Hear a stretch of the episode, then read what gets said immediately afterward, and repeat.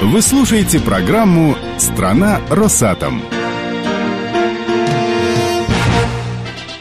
Обнинский реактор ВВРЦ, расположенный в филиале Нефхи имени Карпова, в этом году отметил свое 50-летие.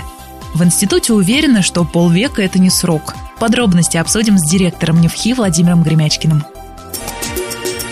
Юбилейные планы – Владимир Анатольевич, самый большой подарок реактору к юбилею вы уже сделали. Обновили оборудование, модернизировали. К 2020 году планируете поменять корпус реактора. Просто заменить корпус, ну, это такая задача немножко ни о чем. Хотелось бы заменить корпус с пользой. И мы на сегодняшний день работаем над тем, чтобы заменить корпус и конструктив активной зоны. То есть, я считаю, что вот эта модернизация, реконструкция, ну, как угодно ее назвать, или придание нового качества нашему реактору, оно могло бы расширить его сферу применения. Много работы уже сделано, и, конечно, сейчас остался один шажок заменить корпус реактора. И тем самым, я думаю, что мы продлим ему жизнь, и востребованность его будет как минимум лет 20 точно. Во-первых, мы смогли бы тогда производить изотопов больше радиоактивных, смогли бы повысить потоки в активной зоне и вполне возможно до таких уровней, когда бы мы стали интересными для представителей реакторного материаловедения. То есть можно было бы, например, что-то испытывать в реакторе для вот, традиционного материаловедения. Модернизация, безусловно, увеличит коммерческие возможности предприятия, и, как я понимаю, вас не пугает задача зарабатывать самим. Какой вы видите идеальную схему, скажем так, финансирования работы исследовательского реактора? Сидеть полностью на смете, на стопроцентном финансировании, это тоже, наверное, неправильно. Потому что сегодняшняя жизнь заставляет все-таки задумываться о применимости того, что ты делаешь, об экономии средств. Наверное, все-таки полностью по смете жить – это тоже не наша стезя. Что-то должно быть сметным. Вот никуда не денешься. Потому что вот реакторная установка, я знаю, что у меня та же самая проблема, и вы, наверное, та же самая. Вот у меня экспериментальных каналов на сегодняшний день 30 с лишним но занято всего 6-8. Потому что остальные не востребованы, на сегодняшний день нет. Но никто не знает, что, может, завтра они будут востребованы. Мало ли что науке понадобится. Это же инструмент реактор-то, по большому счету. Как его содержать?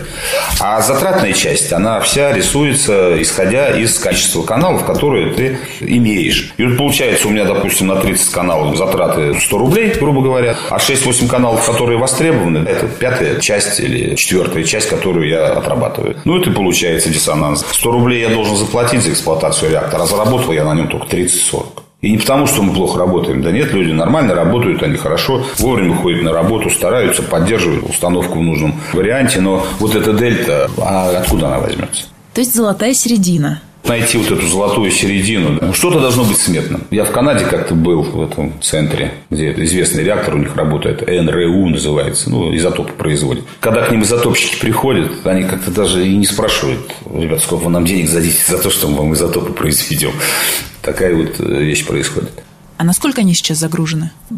Изотопами по полной схеме. А вот э, для нужд реакторного материаловедения за то, что, собственно говоря, государство им платит, ну, там какие-то единичные, в общем-то, эксперименты. Ну, об этом нет разговора, потому что государев заказ есть государев заказ. А в Росатоме государева помощь – это возможность обратиться к инвестиционному ресурсу? Вот сейчас с инвестиционным ресурсом стало худо совсем. Я сейчас за купить какой-нибудь прибор, я бегу в ЗАО НИИ, прошу разрешения. ЗАО НИИ, после того, как я у него спросил разрешение, бежит, спрашивает разрешение в инвесткомитете у Лакшина. Это многоступенчатая штуковина, а у Лакшина ответ простой. Я не хочу сказать, что Руслан Марч, как-то вот не понимает, что такое ядерная медицина. Ну, наверное, понимает, но ему все-таки ближе атомная энергетика. Все-таки. По всей видимости, она роднее ему и ближе. Поэтому он принимает решение в пользу ВТУ. Тут уж никуда не денешься.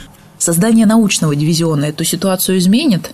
Дивизион – это структура, которая, собственно говоря, отвечает сама за себя уже. То есть, она не будет спрашивать у государства авансирования какого-то. Либо она этого добьется, и тогда это в доходной части стоит уже как строка, которая должна быть. А все остальное как бы вот оно само решает. Я не хочу сказать, что дивизион – это как бы отдельное подразделение от Росатом. Нет, безусловно. Ну, по крайней мере, какие-то решения будут в нем решаться. Но мне кажется, что и после создания дивизиона некая конкуренция за инвестресурс все равно будет между исследовательскими реакторами.